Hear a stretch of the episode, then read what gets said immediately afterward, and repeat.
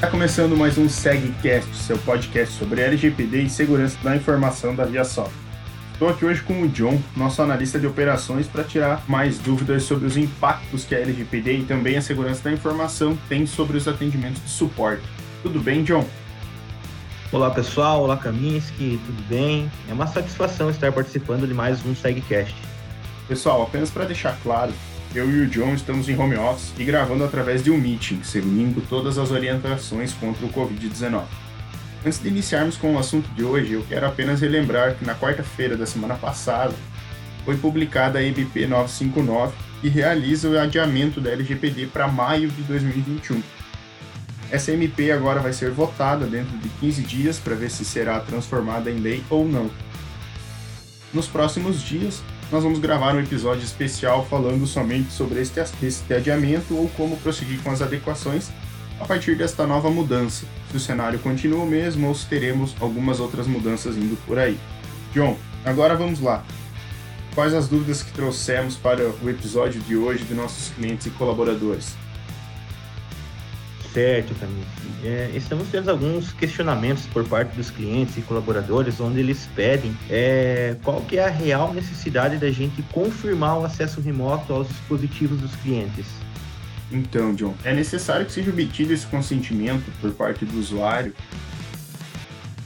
para que nós da ViaSoft possamos nos garantir caso ocorra algum problema no servidor ou sistema desse cliente Assim a gente consegue comprovar que não foi um agente nosso que realizou a ação e gerou o problema e também para dar uma segurança ao cliente sobre quem acessa os seus equipamentos.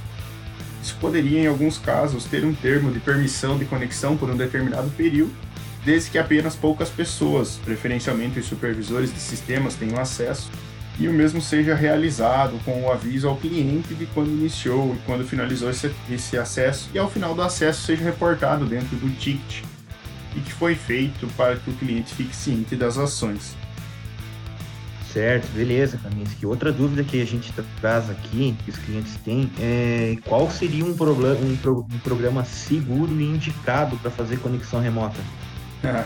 então, John, essa é uma pergunta um pouquinho complicada de responder, até porque nós temos algumas ferramentas excelentes no mercado para realizar as conexões remotas e em várias faixas de preço também mas as mais indicadas, as que eu gosto de trabalhar, que eu já trabalhei bastante, é o TeamViewer e o AnyDesk, por, por proporcionarem acessos monitorados, onde o cliente pode permitir ou não acesso ao dispositivo e ele consegue acompanhar toda a ação que está sendo feita pelo atendente de suporte. Ah, legal, bacana, Kaminsky. É, outra pergunta também, por que, que é recomendado usar acesso via TS somente em uma VPN do cliente. E também esse acesso pode ser feito para qualquer outro dispositivo do cliente ou apenas para o servidor dele? Uh, nesse caso, John, é indicado que seja utilizado acesso remoto via TS apenas nos casos em que a empresa tenha uma VPN configurada e de uso para finalidades de suporte. Então, seria uma VPN específica com nível de segurança normalmente bem alto tornando essa conexão, essa conexão mais segura, tanto para via soft quanto para o cliente.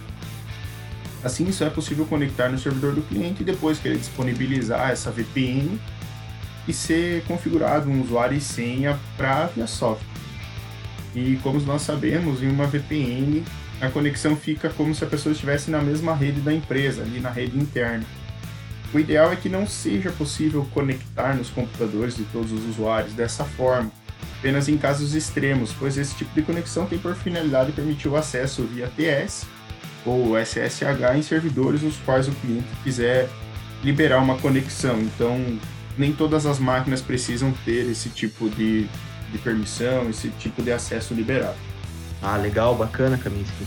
É uma, uma observação apenas que eu gostaria de, de ressaltar aqui no nosso episódio de hoje é que o nosso suporte, o suporte via soft hoje, ele utiliza de uma política de permissão de acesso, certo?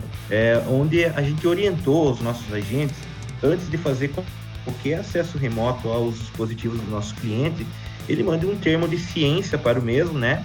Solicitando a permissão. E o, a sequência de atendimento ela só pode ser continuada se o cliente der o aceite dentro do ticket com esse termo. Aí então, após ele confirmar, o nosso agente é, faz o acesso e continua com o atendimento que está sendo feito com o cliente, né? É, toda essa interação hoje a gente orientou e vem cobrando os nossos agentes de que venha feito todas é, as permissões dentro do ticket, tá? É, se caso, como a gente já comentou no início ali, de alguma eventualidade, a gente já tem o consentimento do cliente e o que foi feito durante esse atendimento, certo? Então hoje já é uma política que a ViaSoft adotou e que está dando por, por sequência de uma forma positiva, Camisa. Sim, João, isso é bem importante que seja feito e que seja claro e o motivo disso, para que, que isso pode ser usado e quais as garantias que isso traz. Tem mais alguma dúvida que queira comentar hoje? Não, perfeito, Kaminsky. É, é, são, seriam essas dúvidas aí que a gente trouxe do, dos nossos colaboradores e de alguns clientes aí, que é o que a gente está tendo mais é, questionamento, certo? É, eu acredito que para os próximos episódios aí, a gente já traga mais conteúdo para a gente é, estar discutindo aqui e trazendo as informações a, atualizadas para os nossos clientes da ViaSoft. Perfeito, então, John. Obrigado pela participação. Pessoal, hoje vamos ficando por aqui.